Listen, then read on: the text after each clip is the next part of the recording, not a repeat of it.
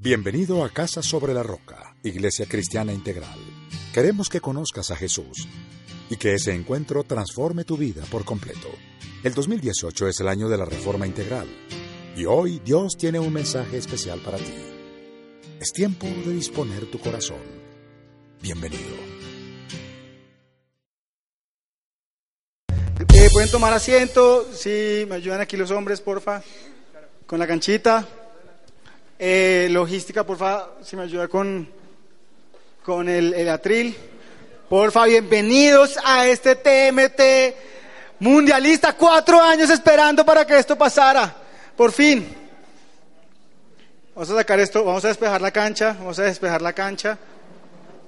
Pongámoslo si quieres aquí en la esquina, porfa. Un poquito acá. A la esquina. Sí, me alcanzas el, el compu. por favor? Buenas noches, ¿cómo están? ¿Qué pasó? Sí.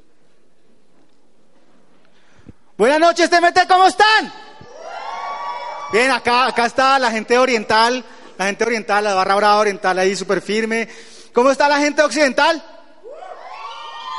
Ustedes saben que ellos son los más plays, entonces la gente cuando van occidental es súper aburrida, ¿no?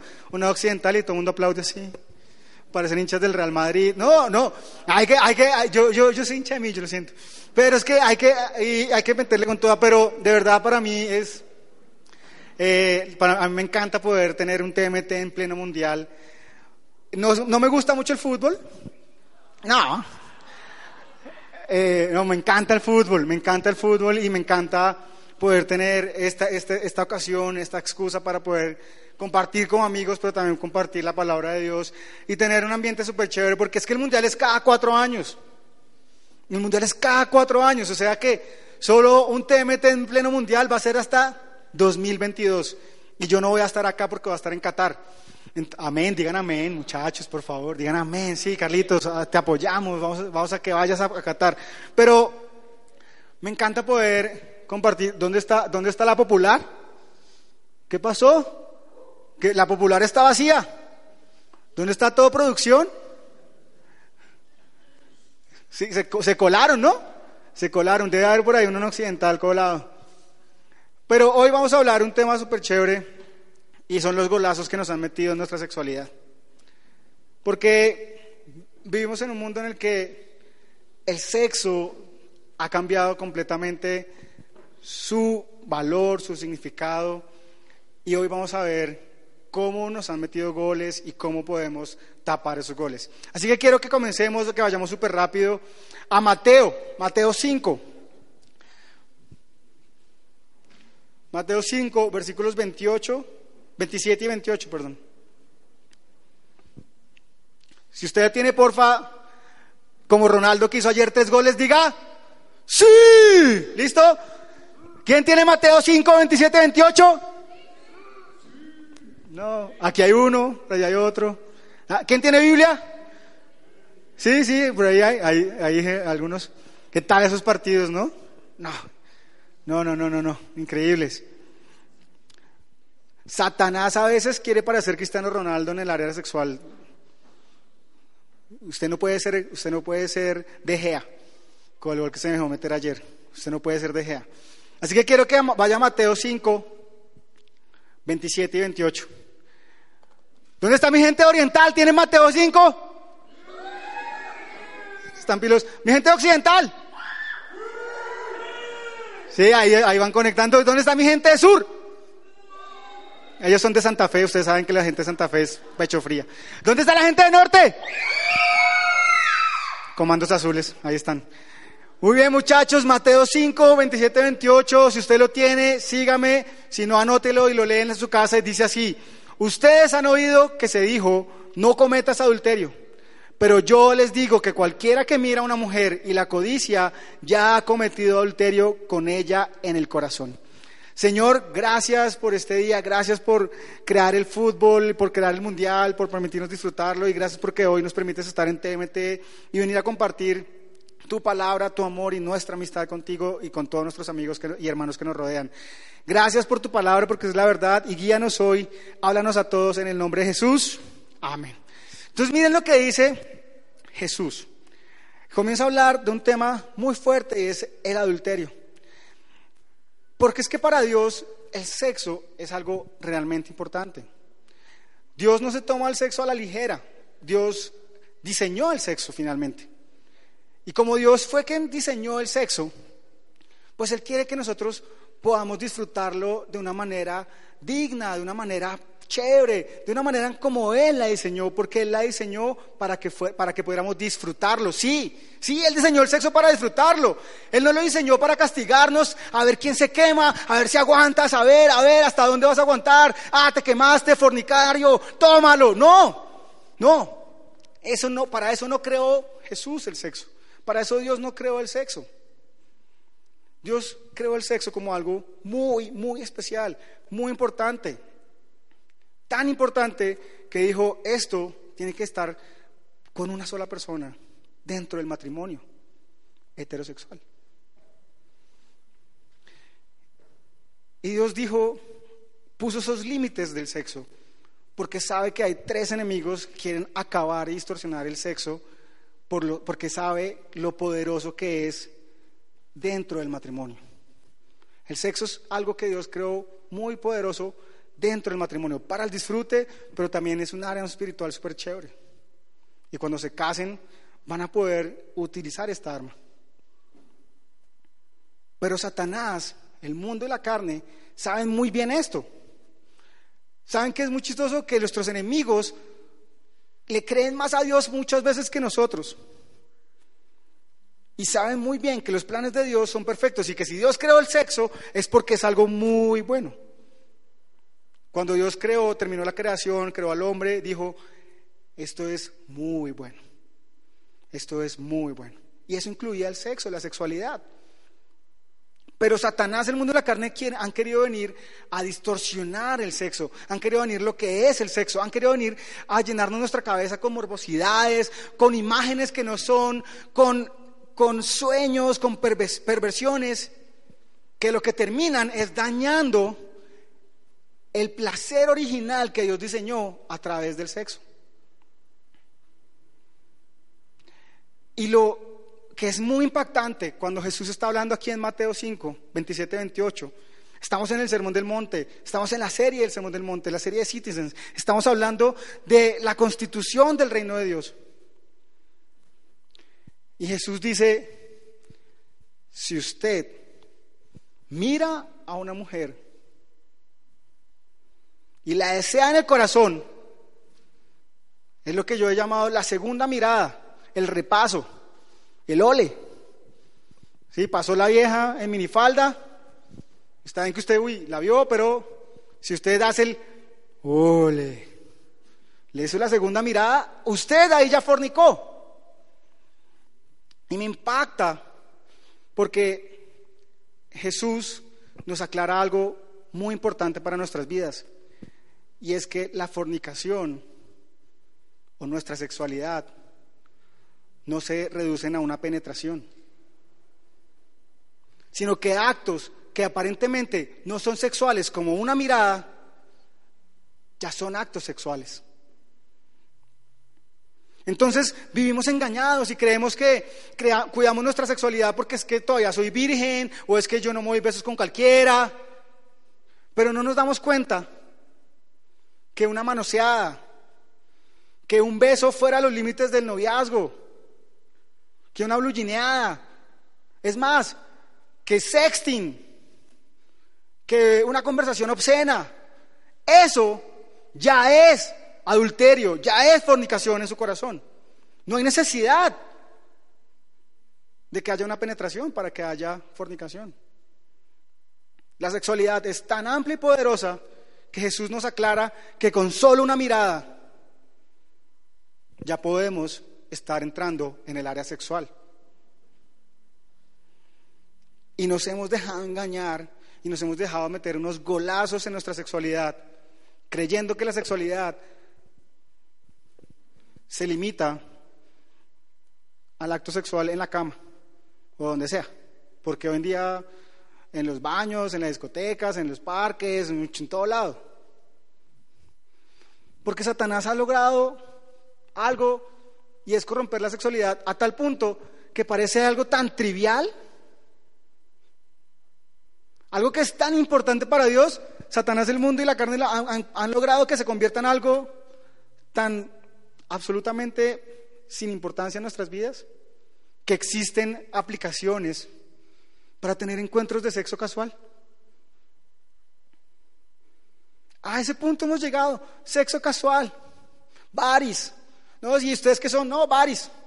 Simplemente nos vemos, nos acostamos y ya, el otro día hay un reggaetón que creo que dice esa canción, ¿no? ¿Sí o no? Ay, tranquilos, yo sé que ustedes escuchan reggaetón. Por eso oro por ustedes todos los días. Pero nos hemos dejado engañar acerca de nuestra sexualidad. Y hemos dejado que pierda importancia algo tan importante en nuestras vidas. Y Jesús es tan lindo que muchos años antes nos habla y nos dice con claridad que la sexualidad con solo una mirada ya comienza a funcionar en el ser humano y que es algo muy poderoso. Ahora, Dios diseñó esto como algo muy bueno y quiero que porfa veamos cuál fue el diseño original del sexo de Dios, del sexo que Dios hizo. Listo, quiero que hay tres cosas para las que Dios creó el sexo. Hay tres cosas. La primera de ellas es que para procrear, obvio.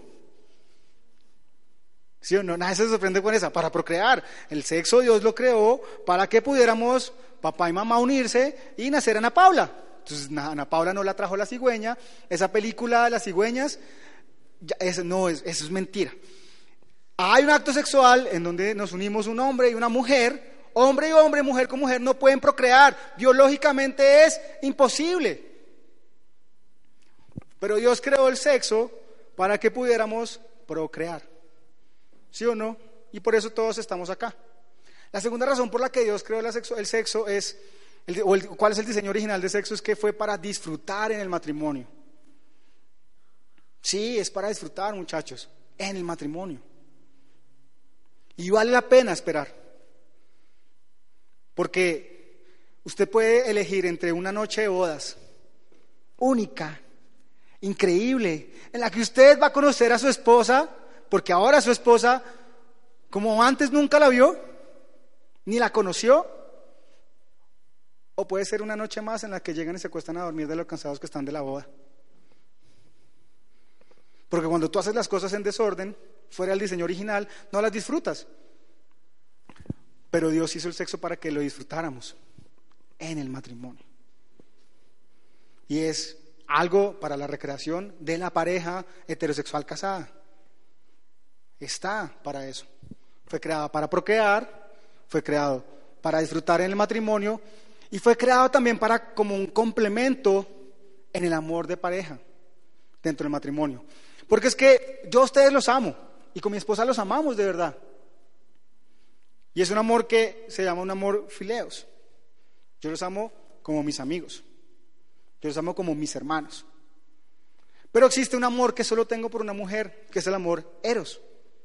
Y ese amor eros es el amor apasionado, es el amor de pareja que tengo yo por mi esposa, que está allá linda con unas flores amarillas, es la mujer más hermosa. Y es el amor que yo siento por ella y que ella siente por mí. Y Dios creó el sexo para que ese amor que sentimos nosotros sea complementado en el matrimonio. Porque cuando hay una unión sexual, pasan un montón de cosas. Y esto es el, segundo punto que quiero que veamos, y es la importancia. ¿Por qué el sexo es importante? Quiero que porfa pasemos a la siguiente diapositiva. ¿Por qué, el, ¿Por qué el sexo es tan importante? ¿Y por qué tiene enemigos? El sexo es muy importante porque es una unión física, emocional y espiritual. Entonces, emocional, venimos hablando que hay un amor que se llama un amor eros, ¿no es cierto? Y se complementa cuando yo me, me uno físicamente con mi esposa. Entonces, cuando yo me uno físicamente con mi esposa, ese amor eros es complementado. Entonces, hay una unión física y una unión emocional pero a la vez hay una unión espiritual.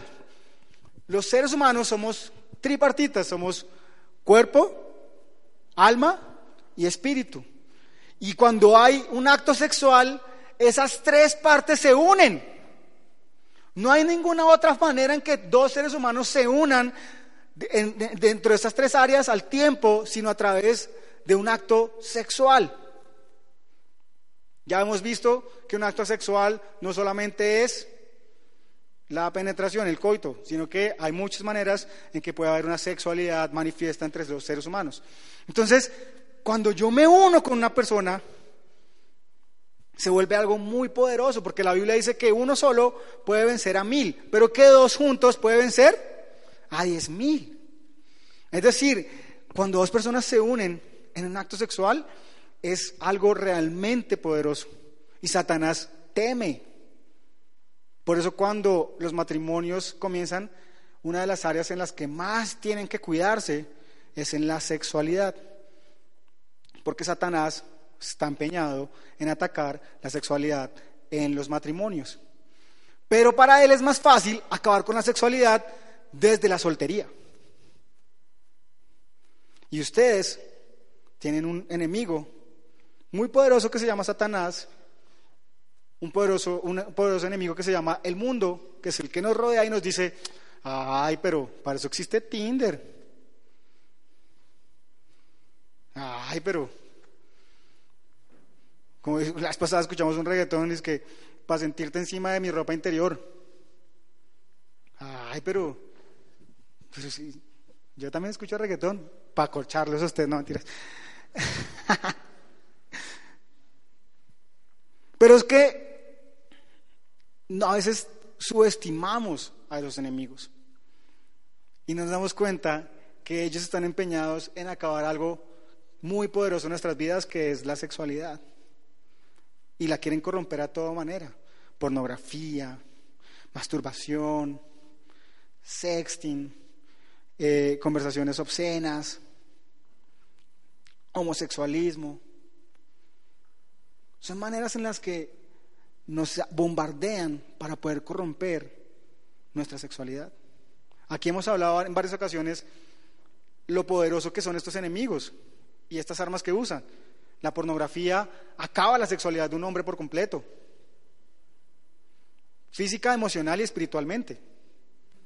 Un hombre que está expuesto muy, mucho tiempo a la pornografía, lo más probable es que cuando se case o cuando vaya a tener relaciones con, su esposa, tenga, eh, no, pueda, digamos, concentrarse, va, va, a tener entonces en consecuencia disfunción eréctil, puede tener eyaculación precoz pierde la capacidad de amar porque es que en la, en la cabeza de un hombre o de una mujer que ha estado expuesto a pornografía, la realidad es distorsionada en todo. Porque usted, las actrices que ve están completamente fuera de la realidad y los actores que ve también. No, si usted alguna vez se ha sentido acomplejado porque vio una, una imagen pornográfica y pensó que, fue pucha, este man está muy dotado, hoy, hoy usted es libre de esa mentira. Eso no es real. La pornografía no es real, es ficción.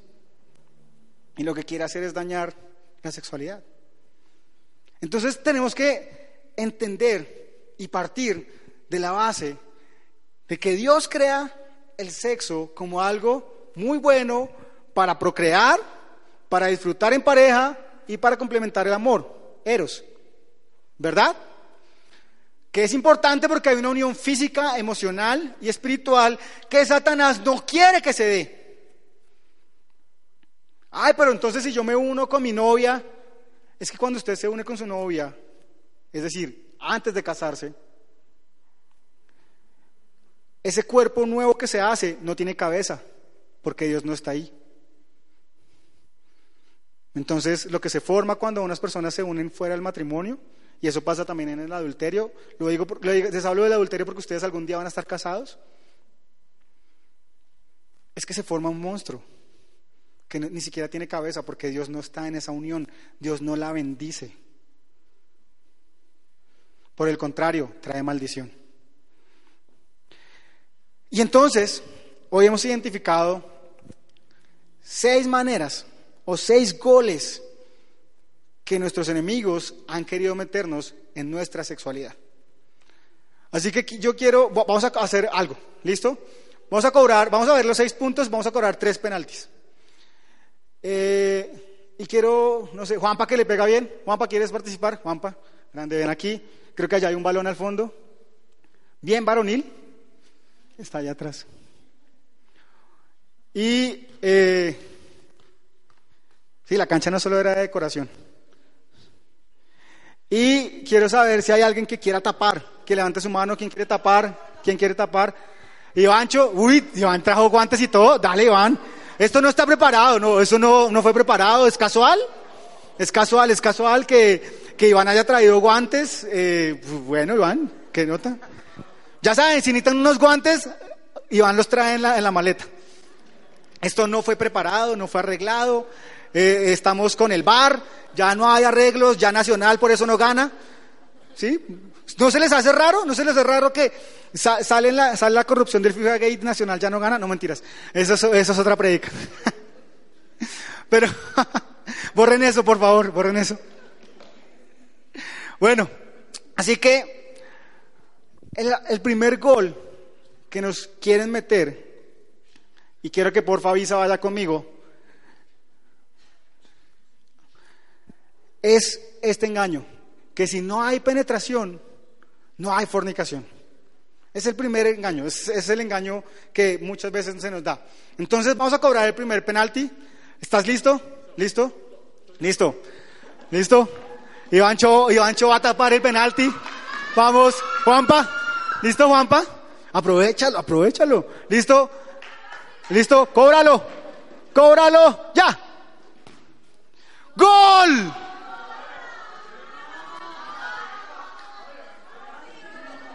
¿Quieres celebrarlo? ¡Sí! Gol de Juan Pablo y casi me destruye el arco. No, no, no. Es que la ven, la inmoralidad sexual es muy poderosa. Destruye hasta tu vida, hasta el arco lo destruye. Muy bien. Entonces, nos metieron un gol. ¿Por qué le metieron el gol a Iván? Porque Iván estaba mirando a dónde estaba mirando Iván. Estaba mirando para otro lado. Estaba mirando para otro lado. ¿Por qué? Porque si tenemos una perspectiva errada de la sexualidad y el pecado, vamos a caer en él. Nos van a meter un gol. No, Carlitos, es que, mire, a mí se me puede poner una, una vieja desnuda y yo salgo corriendo. Yo no. Pero es que pasan una un comercial de águila y sale la modelo águila y yo me voy al baño a, a masturbarme. Pero yo, yo, pero si es fornicación así, yo no caigo. Es lo mismo. Son dos pecados exactamente iguales. ¿Por qué? Porque la fornicación se da en dónde? En el corazón. Entonces, si yo pienso que no estoy pecando porque no estoy teniendo relaciones sexuales físicamente, estoy, me estoy dejando meter goles todos los días, como el que ahorita se dejó meter Iván. ¿Por qué? Porque tiene una perspectiva equivocada del pecado. El pecado sexual es el mismo. Jesús nos encanta porque Él dice, aún solo mirando ya estás cayendo en un pecado sexual. Pero en cambio, entonces, si yo cambio mi mentalidad, la renuevo, Romanos dice que si somos transformados mediante qué? La renovación de nuestra mente, es decir, si cambiamos nuestra forma de pensar, si nuestra forma de ver el pecado, y quiero que Visa por vaya conmigo, si nosotros cambiamos nuestra forma de ver el pecado, si cambiamos nuestra perspectiva frente al pecado, va a ser mucho más fácil. Así que, Iván, ahora que has escuchado que estabas engañado, ¿vas a cambiar tu perspectiva frente al pecado? Sí, sí, sí, lo va a cambiar. Listo, entonces Iván ahora tiene la perspectiva correcta frente al pecado y está, y está de frente, está de frente al pecado. Así que, pecado, ¿vas a hacer gol? Sí. ¿Listo? ¿Listos muchachos? ¿Listos? ¡Juegue! ¡Grande! Muy bien. Así que Iván tapa el pecado y no se deja meter goles en su área sexual porque ahora tiene una perspectiva correcta frente al pecado. Es decir, su perspectiva cambió. Ya ahora no solo piensa que el acto sexual con penetración es, es, una fornicación, sino que todo acto que tiene que involucrar nuestra sexualidad, si está fuera del matrimonio, lo va a involucrar en fornicación, es decir, va a ser inmoralidad sexual. Así que vamos a ver eh, ahora, ¿cuál es la, el segundo, la, segunda forma en la que Satanás, o, o, la forma en cómo nos han metido goles? Yo soy muy pilo y a mí esas cosas no me pasan. Yo soy muy pilo, a mí esas cosas no me pasan. Es decir, yo yo, yo, yo, no, si es que yo soy inteligente porque es que yo uso condón, me puse la T, usé, usé no sé qué. hay un montón de métodos anticonceptivos que por, que por cierto todos son eh, abortivos. Entonces, yo me siento inmune. ¿Y saben qué dice la Biblia? Que sentirse inmune es estar cerca de caer. Por eso Él nos dice, por eso Dios nos dice, el que esté firme, mire que no caiga. El que esté firme, mire que no caiga. Entonces, muchachos, yo no puedo creer, yo no puedo pensar que porque, que porque yo uso condón, a mí eso no me va a pasar. Yo, yo quedar embarazado, embarazada, perdón. Ay, cuando uno se casa dice, sí, estoy embarazado. Estamos embarazados. Pero hay personas que caen en el engaño sexual, se, miran, se retan, se retan fijamente ahí, van está con la perspectiva correcta ahora. Pero a veces la gente es muy confiada con su sexualidad y piensan que porque no están quedando en embarazo o no están eh, contrayendo una enfermedad eh, contagiosa, una enfermedad sexual, una enfermedad de transmisión sexual, entonces están bien. Y, hay gente que vive su vida así y que tienen 25 años, 20 años y han tenido relaciones con 10, 15, 20 personas. Porque piensan que como han usado condón, que porque cuando tuvieron un susto se tomaron la, la pastilla del día después, que eso a ellos no les va a pasar. Pero muchachos, el que esté firme, mire que no caiga. Y mire, ¿cómo, cómo, cómo nosotros evitamos que nos metan este gol? entendiendo que lo que se siembra, visa porfa, entendiendo que lo que se siembra se cosecha. Si yo tengo claro que todo acto tiene una consecuencia en mi vida, yo voy a ser muy cuidadoso y no me voy a dejar meter ese gol. Porque es que las personas caen en este gol porque piensan que eso no va a tener ninguna repercusión en sus vidas. Y cuando realmente quieren enamorarse y no pueden, se dan cuenta que están en un problema. Pero eso tienen que haberlo pensado 20 personas atrás. Ahora, si tú te arrepientes, Dios te restaura. Amén. Pero yo tengo que entender que hay consecuencias de mis actos. En Gálatas, Pablo nos, y Dios a través de Pablo nos enseña algo súper chévere, nos dice que todo tiene una consecuencia y nos habla de las obras de la carne. ¿Y saben qué? Cuando en un noviazgo o, en su vida usted tiene un desorden sexual, usted va a poder ver obras de la carne en su vida. ¿Cuáles son algunas obras de la carne? Pues obviamente inmoralidad sexual. Pero están, por ejemplo, discordias, peleas, celos. ¿A quién le gusta ser celoso? Si a alguien le gusta, me avisa y vamos a consejería. ¿A quién le gusta que lo celen un montón? ¿Quién lo llamó? ¿Y qué fue? ¿Pero qué? ¿Y qué le dijo? Si a alguien le gusta eso, lo mismo, si le gusta me avisa y vamos a consejería y eso se sana. Eh, peleas. ¿A quién le gusta tener un noviazgo o una, una amistad en medio de peleas? ¿A quién le gusta el sectarismo? ¿A quién le gustan las envidias? A nadie le gusta las, a nadie, a nadie le gusta tener obras de su carne en su vida, a nadie. Y son bien conocidas, dice la palabra. Pero nosotros a veces nos dejamos meter goles en esta área, sembrando y sembrando en la carne. Y después estamos lamentando y diciendo, ¿por qué Dios? ¿Por qué permitiste que eso pasara? ¿Por qué me mandaste a este novio tan malo? Tú lo sembraste. Ese novio es resultado de lo que tú hiciste. ¿Por qué mi novia me puso los cachos? Tú lo sembraste, tú le enseñaste a ser infiel. Porque cuando ustedes han puesto a pensar en esto, cuando usted se acuesta con alguien que no es su esposa, es decir, con su novia, no es su esposa, usted le está enseñando a acostarse con alguien que no sea su esposo. Entonces, cuando usted se case con ella, para ella va a ser muy fácil acostarse con alguien que no sea su esposo. ¿Y por qué me pusieron los cachos? Usted le enseñó a poner los cachos. Desde que eran novios le enseñó.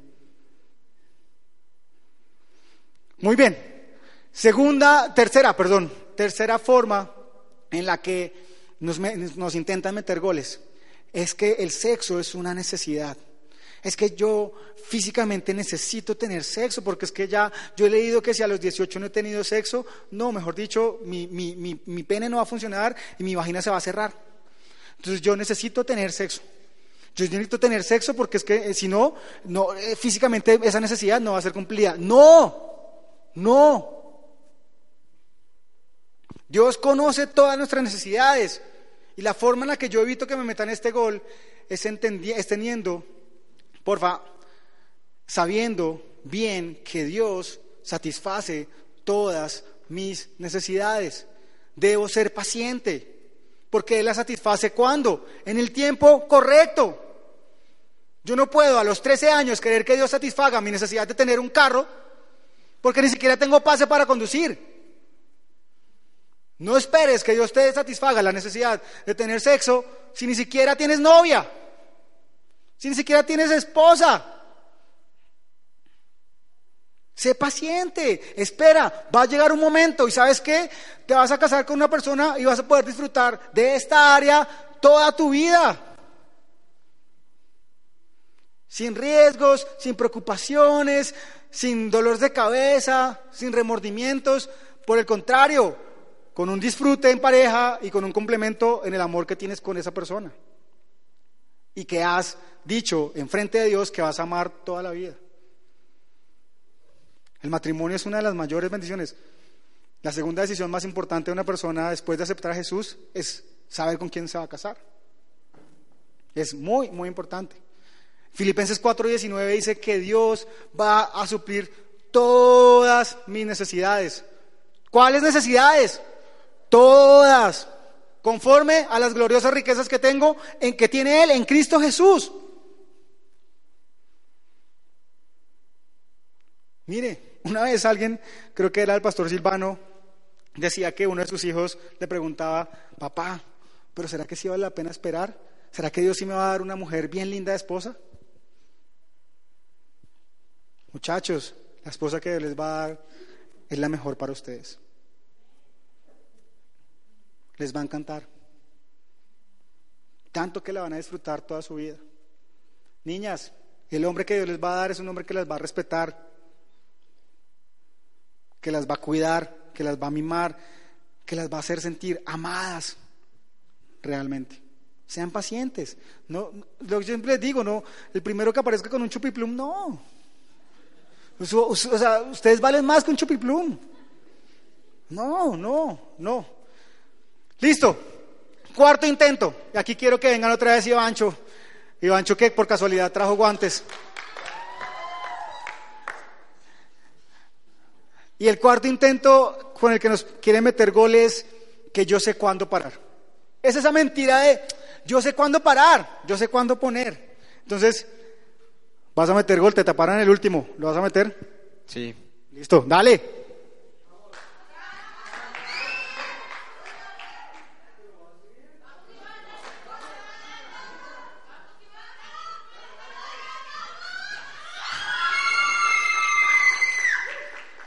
Se adelantó, se repite. Se adelantó Iván, se repite. Iván, no te puedes correr, no te voy a ir como juez. Se repite, se repite. Juega. El anterior no valió.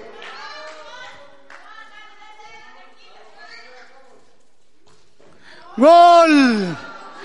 ¿Sí ven? Es que la inmoralidad sexual es muy poderosa. Siempre destruye la vida. ¿Sí se dan cuenta? No, está, terrible. Venga, dele más suave. No, Listo. Entonces, ya. ¿Listo? Entonces, Iván no le puso límites al cobrador de penal. Se salvó en el primer intento, lo tapó. De chepa, lo tapó. Pero en el segundo intento, gol de túnel. Le dicen de Gea. No, no, el de Gea no fue de túnel, fue peor. por los lados. Pero él dejó que se acercara y se acercara y se acercara y se acercara y se acercara hasta cuando fue imposible tapar el gol. ¿Tenía la perspectiva correcta frente al pecado? Sí, muy bien, muy pila la persona que estuvo, muy pila. Esa muchacha, ojo, con esa ninja, es bien pila. Pero, eh, ¿tenía la perspectiva correcta? Tenía la perspectiva correcta, estaba con los ojos puestos en el pecado, no quería caer. Pero el pecado se le fue acercando, se le fue acercando, se le fue acercando, se le fue acercando, hasta que fue imposible tapárselo. Se salvó en la primera, ¡pum! Falsa alarma, no estaba embarazada, bien. Pero en el segundo cayó.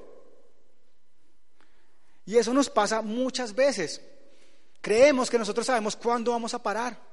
Entonces comenzamos con un besito, luego un besito más largo y más largo, luego entonces eh, la niña se deja poner la mano en la cola y el hombre accede. Y entonces ya no solo es en la cola, sino en, en los senos, y entonces comienzan a manosearse y es gol.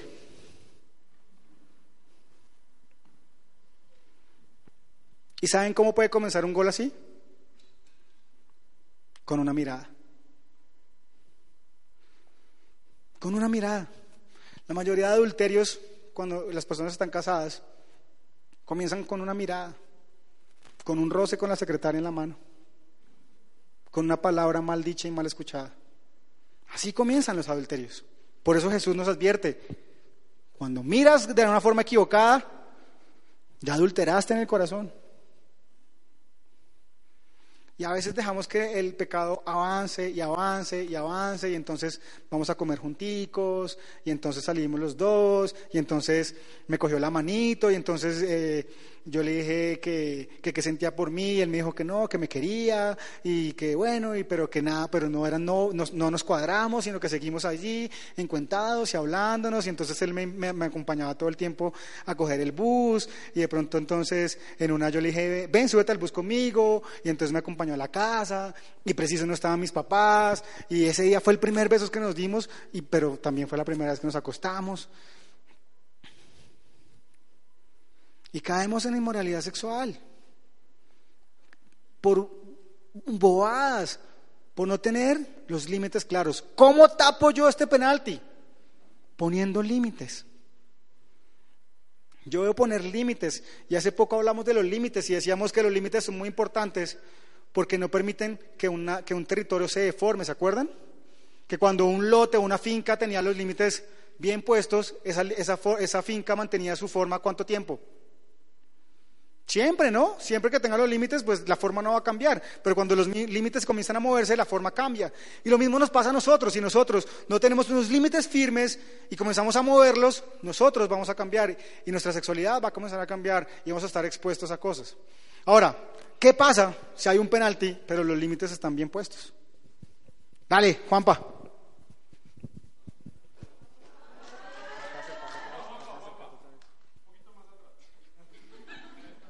No le coja la mano.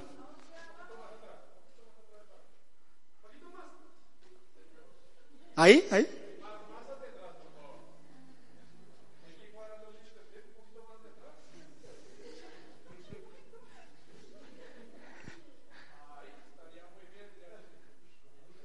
Muy bien, fuera del área, si no se han dado cuenta, estos son las 18, ¿no?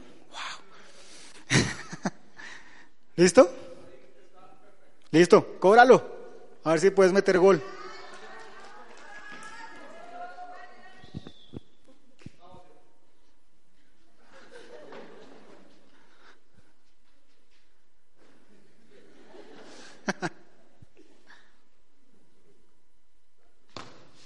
¡Grande! Muy bien. Iván puso los límites. Cuando no puso los límites, el disparo se lo hicieron ahí al borde de la, al borde de la, de la raya. No tenía, no tenía posibilidad de reaccionar. Pero cuando hicieron el, cuando él puso límites y le dijo a su cobrador, no, más atrás, más atrás, más atrás, y el enemigo le intentó meter un gol, no pudo. Estaba tan lejos que él tuvo toda la capacidad de poder reaccionar. Mateo 26, 41, en la parte A dice, estén alerta y oren para que no caigan en, en tentación. Un arma súper importante contra la carne. ¿Cuál es? Estar alertas. Estén alertas. Yo no sé si ya conté esta anécdota, pero una persona que estuvo en consejería, tuvo restauración, una restauración sexual súper chévere, eh, tenía una vida en desorden en el área sexual y Dios lo restaura de una forma increíble. Y él viaja a otro país, va al servicio de jóvenes de una iglesia muy, muy conocida a nivel mundial, sale de ese servicio de jóvenes eh, con su hermano y con una niña muy bonita, y entonces ella le dice que se lo acompañan a la casa, y él llega a la casa, entonces él llega con su hermano a la, puerta de la casa, de la, del edificio donde vivía la niña, y la niña dice que sí, lo, puede acompañar un momento eh, a su apartamento. Cuando suben, él después del viaje me cuenta esta anécdota, me dice, cuando yo subí, me di cuenta que estaba con ella solos en el apartamento. Es decir, estaba alerta. Y dijo, en ese momento, Carlitos, yo le dije, te espero abajo con mi hermano. Y salí corriendo y bajé, bajé y la esperé con mi hermano. Pero era una niña de una iglesia. Sí, pero es que en la iglesia también hay carne. Todos tenemos debilidades. También hay lobos, lobas, bueno, no.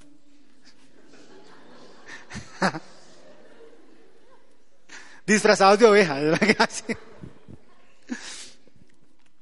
Pero me encanta esta anécdota, o este testimonio mejor, porque fue una persona que, o sea, su vida sexual era muy desordenada. Él ya se graduó, ya eh, está asistiendo a Bogotá en este momento, un tipo pinta bien parado, bien buena gente además, y, el man sufría porque de verdad tenía una, una debilidad en esa área. Pero él aprendió a poner límites. Y cuando aprendió a poner límites, su vida sexual fue libre y comenzó a vivir en libertad. huyó. Cuando pudo, haberse estar, pudo haber estado confiado de decir, no, ya me quedo acá. Pero se dio cuenta que estaba corriendo peligro y salió corriendo. Como José. Eso es lo que tenemos que hacer. No podemos exponernos tanto, no podemos jugar con los límites. No se puede jugar con los límites. Si usted juega con los límites, no existen. Hombres, el que pone los límites en la relación somos nosotros. No son las mujeres, son los hombres los que ponen los límites. El mundo nos ha enseñado todo lo contrario, que el hombre va hasta donde la mujer lo deja. ¿Verdad? Pero eso no es lo que dice la palabra de Dios. La palabra de Dios dice que los hombres somos cabeza, es decir, somos los responsables. Y cuando nosotros nos afamos esa responsabilidad, somos como Adán. Ah, fue Eva.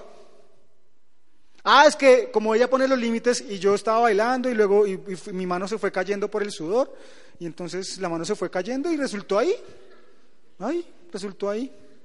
Y la cuarta, la cuarta, estábamos bailando, ¿no? Y la cuarta estaba bien puesta cuando bailen muchachos, hombres y mujeres. Cuarta, ¿qué es la cuarta? Hay un espacio. Porque es que mujeres, los hombres somos físicamente muy sensibles. Y un roce nos pone a volar. Si una mirada nos hace volar, imagínese un roce. Cuando usted baile con alguien, hombre, mujer, la cuarta, no, no para abajo.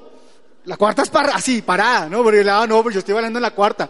No, esa cuarta no sirve para nada. No, hay que hacer, hay que, hay que volver a la cuarta. La cuarta salva vidas. Y es en serio. Es en serio. La cuarta. Hombres, yo, niñas, si el hombre está, mejor dicho, que no, que no, que quiere que bailen apechichados, que mejor dicho, quiere costeño y quiere bailar en una baldosa, no, usted dígale, no, yo no.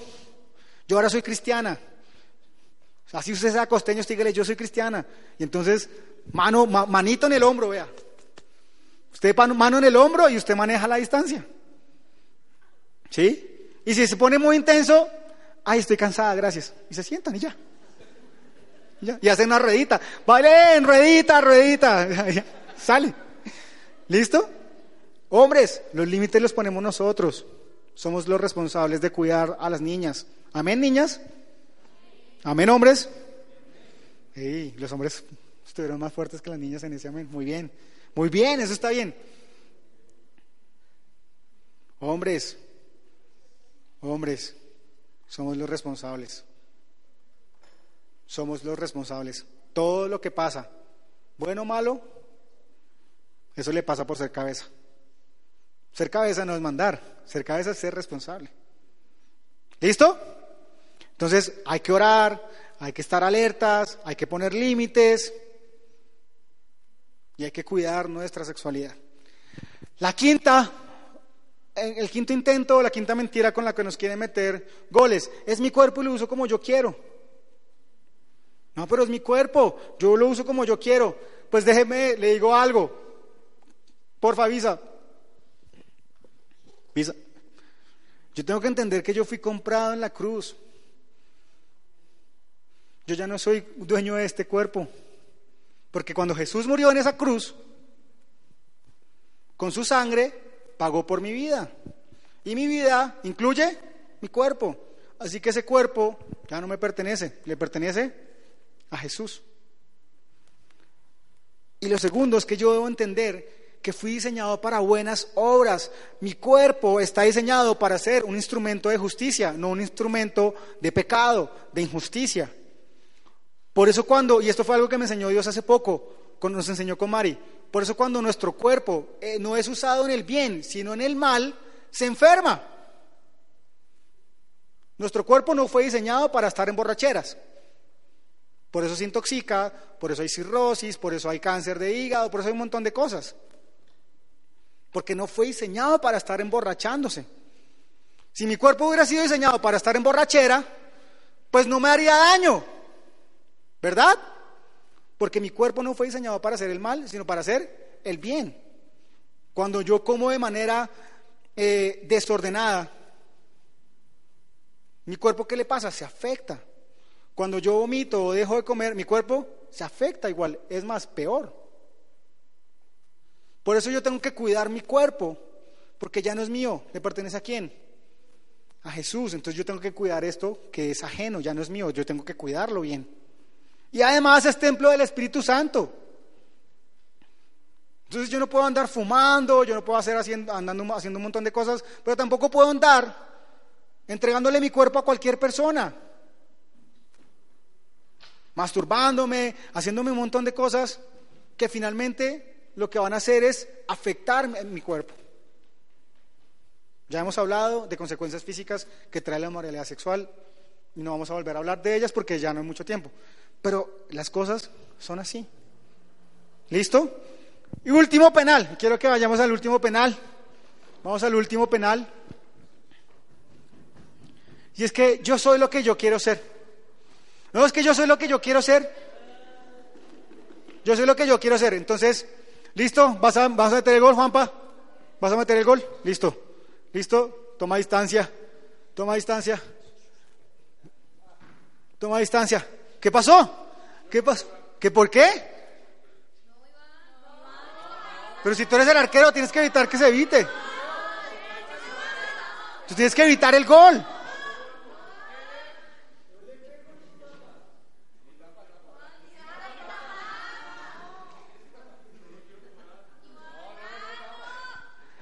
Uy, ah, ¿qué pasó? Corresponsal.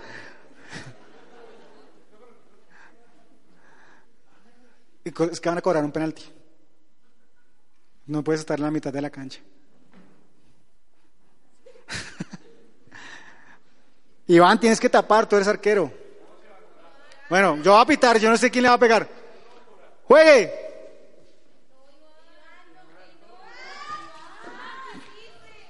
Un autogol.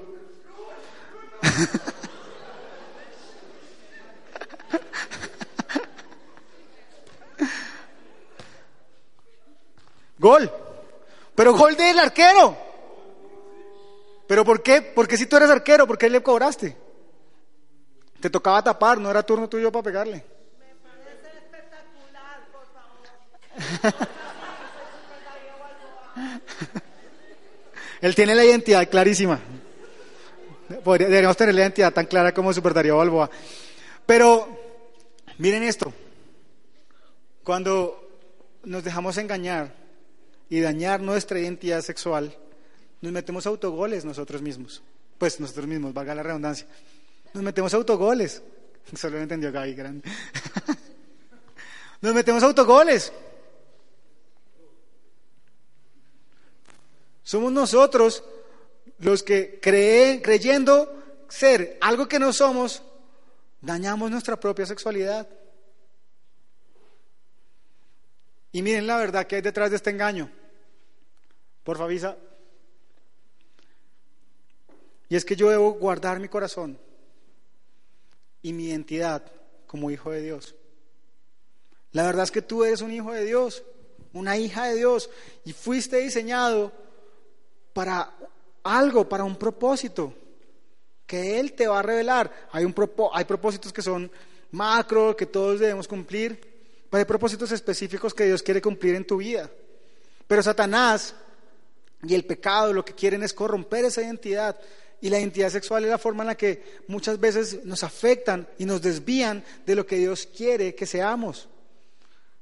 Dios quiere que seamos excelentes esposos, esposas, padres, madres. Pero nos terminamos conformando con migajas, por heridas, por traiciones que nos hicieron, por inmoralidad sexual, se pierde la identidad sexual.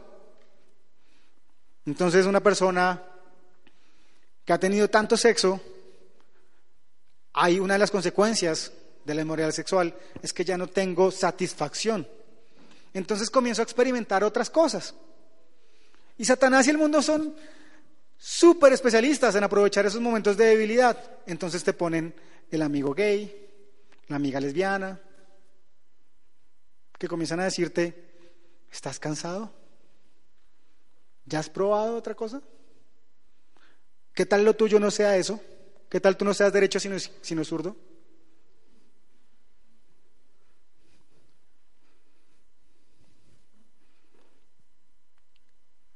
Y dejamos que a nuestro corazón entren esas mentiras. Y entonces en, nuestro en nuestra mente comienza, ¿será? Pues sí, yo a veces le pego mejor con la izquierda. Y pues la verdad es que yo casi no tengo amigas, casi todos son amigos. Y dejamos que en nuestro corazón, por no guardarlo, comienzan a entrar engaños que terminan distorsionando nuestra identidad. Amiga, ¿estás cansada de los hombres? ¿Tu novio te puso los cachos? Las mujeres son más fieles. ¿No has pensado en las mujeres? No, ¿cómo se te ocurre? Y comenzamos a pensar, y a pensar, y a pensar. Y de pronto ese pensamiento se vuelve una fortaleza. Y esa fortaleza se vuelve nuestra falsa identidad. Y como Iván terminamos metiendo goles cuando no es nuestro turno. Y terminamos dañando el diseño original de Dios para nuestras vidas. Porque el homosexualismo es una inmoralidad sexual, así lo califica la Biblia. Pero nos lo han vendido como, pero ellas se aman. Calle y Poché son tan tiernas. Se aman, eso es libre. Hay un amor fileos, hay un amoreros. Y el amoreros está reservado para el matrimonio heterosexual. No nos dejemos engañar más. Nos estamos metiendo goles. Hey, si tu ambiente te están rodeando de personas que tienen otros gustos sexuales, otras orientaciones sexuales, no otro sexo, porque todos nacemos hombres o mujeres, no hay más. Los necesarios para procrear. Hay casi más de 30 orientaciones sexuales. ¡30!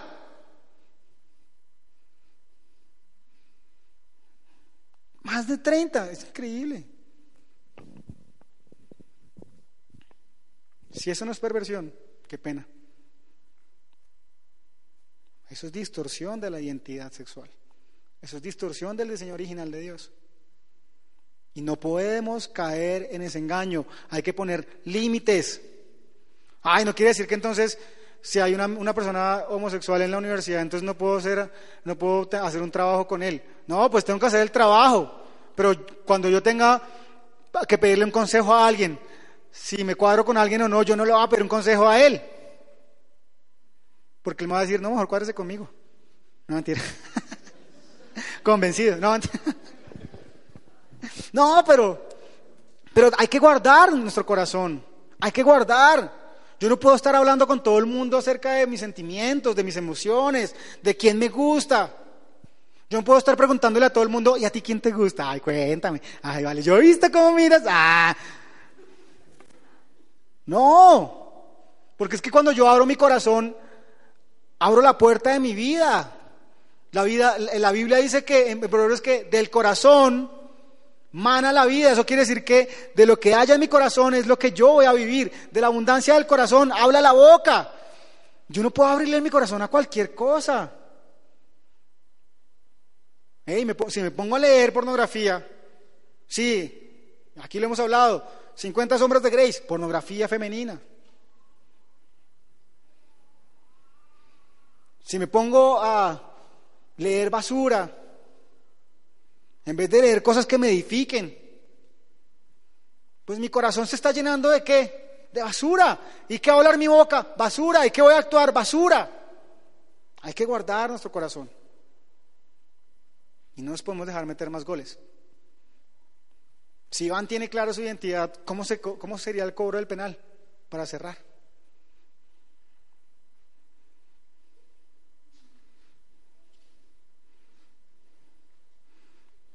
Lo primero que hace es ponerse los guantes porque sabe que es arquero. Si ya no se las da de...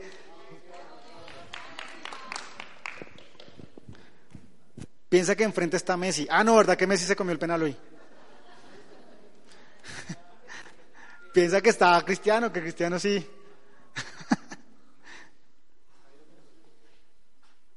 Iron del Valle. No, Juanpa tiene más cara de sala. Vamos, Ivancho. Vamos, Ivancho. Recuerda quién eres. Recuerda quién eres. ¡Juegue! ¡Grande! Muy bien. Un aplauso por favor para Juanpa e Ivancho.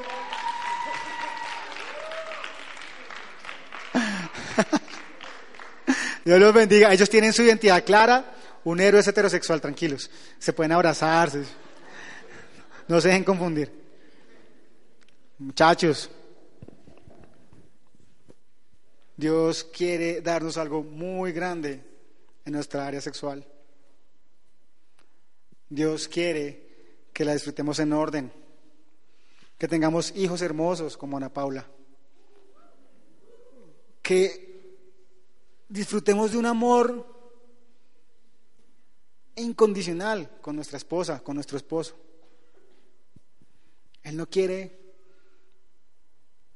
que lleguemos al matrimonio y nos comportemos como amigos. Porque si en, eh, la amistad te comportas como novios, se comportan como novios, y en, los, y en el noviazgo como esposos, cuando lleguen al, al, matrimonio se van a comportar como amigos. Y a los tres años se divorcian. Y yo sé que ninguno de ustedes quiere casarse para durar tres años nomás. O uno. O seis meses. Y que el plan de Dios para ustedes tampoco es que tengan matrimonios así. El matrimonio se comienza a disfrutar y a sembrar desde la soltería. Ay, pero es que yo estoy todavía muy chiquito para pensar el matrimonio, pero es que lo que tú hagas ahorita cuando estás chiquito, chiquito, es lo que vas a disfrutar cuando estás grande. El matrimonio se comienza a disfrutar en la soltería. En la soltería se aprende a ser fiel. En el noviazgo se aprende a tener dominio propio. Y en el matrimonio se disfruta de una relación sana, estable, fiel, digna. Que eso es lo que Dios quiere para nosotros. Pero si nosotros no hacemos su voluntad, no seguimos sus consejos, nos apartamos y hacemos nuestra propia forma de hacer las cosas, pues allá está lo que Dios quiere y acá es lo que vamos a vivir. El divorcio no existe en el plan de Dios. No existe. No es lo que Él quiere. Él quiere darnos un muy buen matrimonio. Y tal vez algunas veces crecemos rodeados de malos matrimonios, rodeados de, de uniones libres, rodeados de personas que nunca pusieron en orden esa área de su vida. Y creemos, ah, no es importante casarse. Y el matrimonio es muy importante. No puedo esperar que dos personas que se van a vivir juntas tengan el mismo nivel de compromiso que dos personas que se casaron. Y el matrimonio, Dios lo bendice, porque Dios bendice la obediencia. Amén. Y yo quiero que cerremos ahí nuestros ojos. Como siempre, ustedes saben que me gusta que cerremos y terminemos estas reuniones generales conectados con Dios, con nuestro papá, con nuestro Salvador, con nuestro proveedor, con nuestro amigo. Y yo quiero que usted hable ahí con él. Tal vez no has sido muy responsable o tal vez no conocías los límites que podías poner para cuidar tu sexualidad. Tal vez llegaste hoy por primera vez y nunca habías pensado en la importancia que tenía el área sexual en tu vida y la habías tomado a la ligera. Hoy es un día en el que tú puedes comenzar un nuevo camino y pedirle perdón a Dios.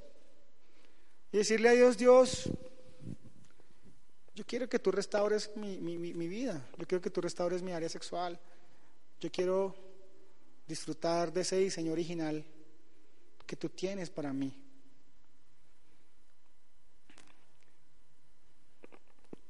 Y Señor, hoy te damos gracias por este día. Gracias por cada una de las personas que está acá, Señor Jesús, por los futuros hogares que están aquí representados, Dios. Gracias, Padre Celestial, por cada hombre, mujer que hoy ha decidido, Señor, prestar atención y escuchar lo que tú tienes para hablar, tenías para hablarnos hoy acerca de nuestra sexualidad. Dios, te pedimos perdón porque la hemos embarrado. Y te pedimos perdón, Señor Jesús, porque sabemos que es un área que vamos a tener que cuidarla siempre, aun cuando estemos casados, va a haber luchas, va a haber tentaciones, y vamos a tener que estar siempre alertas. Señor, perdónanos porque a veces creemos que lo que nos falta es casarnos y que cuando nos casemos ya no vamos a, volver a, a pecar. Y hoy sabemos que eso es una mentira porque debemos mantenernos firmes todo el tiempo, pues nuestros enemigos andan buscando a quien devorar. Señor, gracias por darnos una nueva vida, por restaurar nuestra identidad como hijos tuyos, por restaurar nuestros corazones, por sanar nuestras heridas. Hoy perdono y perdone ahí a las personas que le han hecho daño en, en su corazón. Perdone a ese exnovio, a esa exnovia, perdone al amigo y sane su corazón. Pídale perdón a Dios si usted ha estado manejando mal sus emociones, sus sentimientos, si usted está encuentado con alguien. Eso no es en orden. Póngale orden a la vaina, cuádrese o sean amigos. Pero dígale a Dios, Dios, yo quiero poner orden. Porque tú eres un Dios de orden, tú bendices el orden, no el desorden. Dígale a Dios ahí, dígale a Dios. No se deje distraer por el de derecha o izquierda. Satanás a veces comienza en estos momentos a hablar al oído, a susurrar, porque Él no quiere que nos desviemos del camino que Él nos mostró. Él quiere que sigamos por ese camino de muerte. Él quiere que caigamos. Él no quiere que pongamos nuestros sentimientos, nuestras emociones en orden. Él quiere que sigamos viviendo en desorden. Eso es lo que Él quiere.